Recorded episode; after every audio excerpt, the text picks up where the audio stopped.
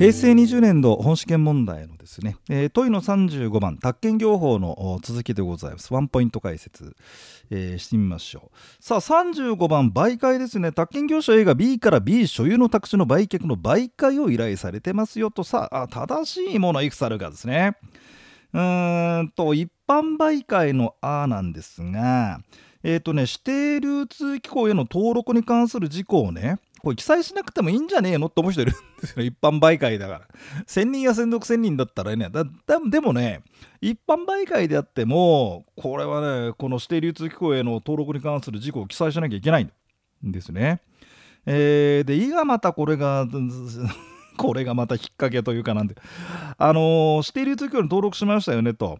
ただそのそのその旨を記載した書面を作成して B に交付って言うんですけどこれは指定流通機構が発行する書面をですね渡すわけよ。で業者がさ 登録しましてなんてエクセルかワードかなんかで作ったやつを渡すって。そりゃドアメージじゃないですかねっていう話でさらに有無あれだよね。はい、えー、登録番号で物件が分かるから情報が分かるからっていう話。ちょっと厳しいですよねこの35もね。うん、でもどうすんだろうねこんな細かいとこ聞いてきてもねっていうんで。まあおそらく出題者のなんだろうね。うん。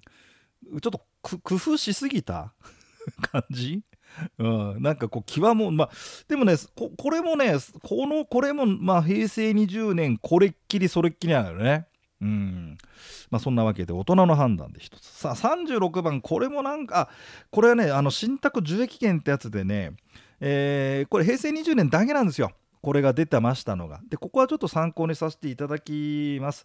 えー、テキスト等にもね、ちょっと記載がない、えー、ところでございますんで、えー、これっきりそれっきりなんですね。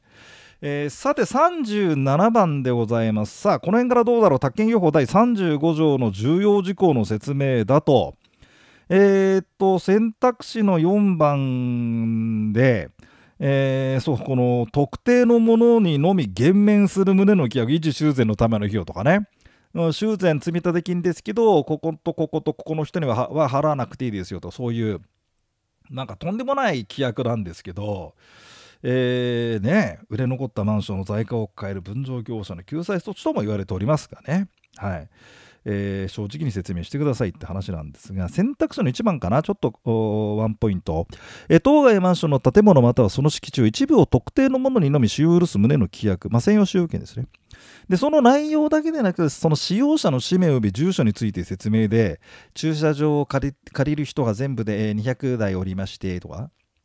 えー、この人はこうこうでこうでこうでこうでと、えー、駐輪場ですけども、えー、全部で80台止められまして80人の方のお名前と住所今から述べさせていただきますやるかって言うんですよね ね、うん。ということで37番でございます。38番ですね。宅地建物取引法法に違反しないもの業務に関する禁止事項ですんで、これはどうだろうか。うん別にそうねまあまあ難しかないか。うんまあ、1番、宅地の売買の媒介で当該宅地の周辺環境、飼い主の判断に重要な影響を及ぼす事実、え、そんなことがあるんですかと、え、マジっすかみたいな、え、えー、みたいな、うんえ、飼い主を現地案内した際、宅地建物取引士でない A の従業者が事実に説明した。いい業者じゃないですか。いい従業者じゃないですかね。いや、実はここね、風向きによってほら、マジですか？と。え、実はここは、あ、ねえ？みたいなね。うん。怖い間取りに出てきそうな話かもしれない 選択肢の2番は、これは、まあ、まあ、預かり金だよね。媒介報酬ぬちょっとこれはダメでしょ。あの、3番か。え新駅設置計画は存在せず、当該従者の思い込みだけど、説明新駅ができるっていう断定的判断の提供だよね。うん。契約の締結に至らなかったから多めに見てねっていうわけにもいかねえんだよ。うん。ということで38番。まあまあこれは面白い問題でした。39番がどうだろう？毎度おなじみクーリングオフかな？毎度おなじみですね。飽きてきましたでしょクーリングオフの問題がね本当にもう同じようなとこばっかしでね、えー、選択肢の1番飼い主 B は、えー、自らの希望により勤務先で売買契約に関する説明を受けて買い受けの申し込みをしましたからこれ飼い主 B 自らの希望による勤務先ここでの買い受けの申し込み以後クーリングオフができないですよね。はい、えー、1番の×、まあ、ちょっとワンポイントで、えー、説明です。あとはまあ大丈夫でしょう。えーと、その次が今度は40番で、えーと、こちらが宅建業者が売り主となる場合の複合ですよね。えー、40番宅地建物取引業者 A が自ら売り主として、えー、宅地建物取引業者でない B こういうふうに言ってくれてますんで買い主 B は宅地建物取引業者でないんだという前提で、えー、受けちゃうやつですよね。えー、それで選択肢の1番がこれまるで正解詞にしてます正しくて正解詞にしてます B が契約の履行に着手するまではあまあ、飼い主の方ですね。A が売買契約の解除をするにはと、まあ、B が契約の履行に着手してませんのでね、まあ、A から手付けを使っての解除ができまして、えー、売り主である A はですね、まあ、手付けの倍返しって話なんですね。ところが、手付けの3倍に当たる額を B に償還しなければならないとする特約なんですが、これいいですよね。うん。あの、これは飼い主に有利だし、宅建業者 A がまあもちろん不利な倍返していいところを3倍返してこんなこんな特約をする業者いるんですかね？まあ試験で出すのはいいいいけどさと思うんだけど実際こんなバカみたいな業者いないだろうと。取材者の方に聞いてみたいですよね。本当にこれいると思って作ったんですか？とかね。いやいやいやいや、試験でのお遊びですよ。ってんだったら、えー、お見事ですね、うん。お見事と言いたいですよ。えー、ということで、まあ、1番の丸でございまして、まあ、2番、3番、まあ、これもいつものパターン。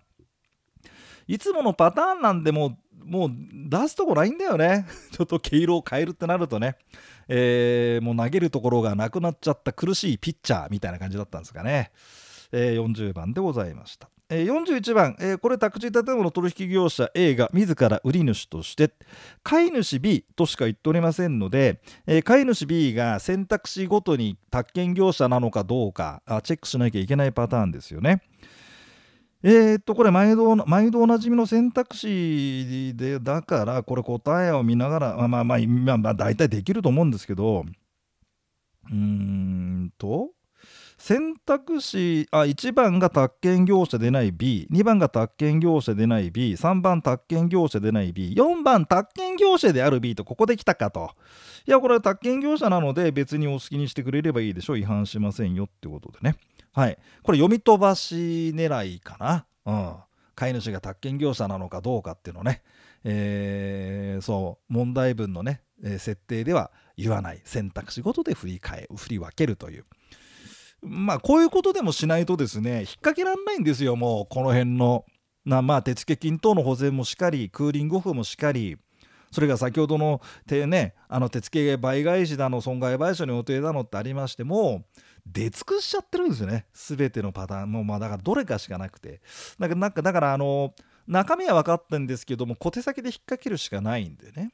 まあ、宅建業者であるかないかなんての、えー、選択肢ごとにこう振り分けて誰か読み飛ばさないかな読み間違えないかなみたいなね、うん、そういうことなんじゃないですかね。えー、ということで41番でございました。えー、42番でございます、えー、宅地建物取引業法で正しいものはどれでしょうか。これも毎度おなじみ。もうこの辺もうしょうがないのよもう。もうしょうがないの。もう過去問と同じものを出すだもうとにかく出すしかないからもう何でもいいから出しとけっていうそこもそこまで言っちゃあれですけどね。えー、まあとはいっても一番見ましょう。宅地建物取引業者は販売予定の戸建て住宅の展示会を実施しますよと、えー、会場で売買契約の締結や売買契約の申し込みを受付を行わないと言っておりますよね。ですんで本当に展示会だけで来た方にパンフレットがなんかお渡しするとそういうことなんでしょうね。えー、それでまあこの契約行為等をやらないってわけでございますから専任の宅地建物取引士をこの場所に置く必要はないですよね。がしかしあの、国土交通省令で定める標識なんですがこれは掲げとかなきゃいけない。でこれ1番がバカンバツンと丸です。えー、これはいいかなと。で2番があ2番が引っ掛けになっちゃったかな。業務に関する帳簿ですよね。で取引の関係者から請求があれば閲覧だ、えー、大体さなんか取引の関係者から請求があれば見せろみたいな話が多いんだけども帳簿は見せちゃダメでしょ。全部バレちゃうんね。報酬だからこのお客さんは本当は報酬額マックス取ってなくて少し負けてますよとかさ全部書いてあるからそれをとねもうちょっと前の取あんたの会社の取引状況見せてくれよと。ああなるほど。おい。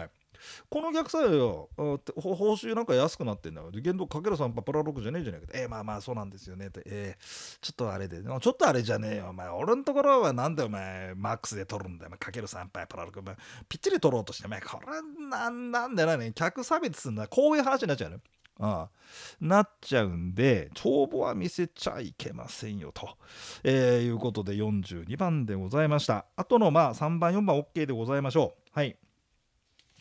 43番ですね。えっ、ー、とこれがまた報酬なんですがえーとね、うんとまあ落ち着いて計算してもらえばいいでしょうって話なんですが選択肢の1番映画単独で行う居住用建物の貸借の売買で映画依頼者の一方化を受けることができる報酬。居住用建物ですからね。あの承諾があれば1ヶ月プラス消費税、まあ、で10%で今1.1とと修正してます。まあこれね、えー、10%になりましたんで1.1にしてますけどもと、えー、報酬請求時までに承諾じゃないこれは微妙な引っ掛けですよねはいえ依頼を受けた時に、あのー、そもそものこの媒介仲介依頼を受けた時に1ヶ月分報酬いただきますよとこう言っとけって話なんでね。でこれはまた微妙ですよね。あの現場の皆さん、はい、微妙ですよね。あの実際働いてらっしゃる方ね。えー、そんなわけですね。で選択肢の4番が、まあ、A が A 今度は売り主から代理 B は買い主から売買で AB 代理と売買で分かれてます。4000万ですよね。4000万かけ3パープラ6の126126のダブルで252税込みで277万2000円。これがマックス。えですんで A は売り主から代理として2倍媒介報酬の2倍の27720000これ取っちゃうと B は0じゃなきゃいけないとえじゃあ B は冗談じゃねえよって話になりますんで結局代理と媒介 AB が分かりましたが結局折半ってことになっちゃうんじゃないかと思いますよはい。えー、ということでね、3倍取っちゃってるというね、えー、代理報酬分を受領したいという A の気持ちも分かりますけどっていうふうにね、一応書いておきました。43番でございました。さあ44番が保証協会でございますさあその社あ保証協会なんですがこれまた選択肢の1番が、えー、300万円で6000万だって計算の時間ですよね本当に。えー、下の事務所が60万で、えー、住太の事務所8箇所で240万で300になるかな。営業保証金で換算ですよね。で、下の事務所が1000万分、住太の事務所8箇所で、えー、500万ですから4000万で、だから6000万じゃなくて5000万じゃないかっていう、なんか意味があるんですかね、こんなね。出題者の方。もうだからあれか、出題者の方も困ったか。保証協会もどこ出しても同じなんだよな、なんてね。思ってたのかもしれないですよね。えー、だからこんなのにしちゃったんでしょうかね。えーえーと、あとそれから選択肢の4番でね保証協会の社員の地位を失った時は営業保証金をね主たる事務所の最寄りの供託所にとなってましてこれはだから2週間だとさうん。あれだよな。本当だったらさあの保証協会辞めたんだったらその日に営業保証金入れとかなきゃっていうんで謎の1週間でもねその保証協会にも入ってない営業保証金にも供託してないっていうその謎の期間にトラブルをまあ、たまたま取引してトラブルだったって言ったら大変なことになっちゃう救済できないと。だから本当はだからこの報奨協会辞めた辞める前に営業書記入れとけみたいな話の方がいいんだろうけどもまあなかなかそうもいかないからで2週間ってちょっと長いんですその2週間の間で事故を起こす可能性もあるからね。まあだからまあ一応1週間。1週間でも危ないっちゃ危ないんだよ。もう厳密に言えばね。えー、ってことで44番でございました。さあ45番。あこのまあ大体あのね。えー、最近の過去問解いてる方ですとそろそろ住宅貸し担保履行法かななと思うんですけどこの年はなかったんですよまだその法律がね。ですんで45番、えー、宅建業法の監督処分がボコンと入っておりましてえー、っとこれは選択肢のそうね。えー、1番見るか。A の専任の宅地建物取引士が事務の禁止を受けちゃいましたよと。ただ A 宅建業者 A の攻めに帰すべき理由がある。いやこれ実はですねあの勤務先からのはいあれで私はこのような重々の説明をしてしまったんです。僕も悪いですが悪いのは会社なんですみたいな感じでね。おそうかと、うん、えもペナルティーだみたいなね。えー、感じに、えー、なるでしょうということで1番が丸でございます。えーと、あと選択肢の4番で指示処分はですねあの広報で広告ってないですよね。はい、あの指示処分は広告はないですね。えー、って感じで45番でございました。いかがでございましたでしょうかね、宅建業法でございます。さあ、えー、問いの46番からが、まあ、いわゆる5問免除となってまして、これはまあ定番、ここは変わらないですね。定番、えー、問いの46番が住宅金融支援機構でございます。えー、選択肢の1番、まあ、そういう仕事もしてますよということでご参考ください。えーと、選択肢の4番、機構は貸付を受けたものが景況の悪化や消費者物価の上昇により、元利金の支払いが困難となりましたと。えー、元利金の支払い、もともとのもう借金、チャラにしてやるよ。そこまではいかないぜというね。ね。してほしいですよと、うん、だからまあまあそこまではいかないぜと。えせいぜいできるのは返済条件の変更、支払い方変更、まあ、いわゆるあリスケってやつですね。リスケなんてね、えー、言っておりますけどもね。えー、47番、景品表示法でございます。えー、っと、そうね、選択肢の1番、これを丸にしたあなた、本当にそんなんでいいんでしょうか？通勤時に電車乗車している時間の乗り換えを要することは乗り換えを要する時間を含んでいないことを表示する必要はない。いやまあそういう気持ちは分かりますよね。うん、気持ちはわかるけど。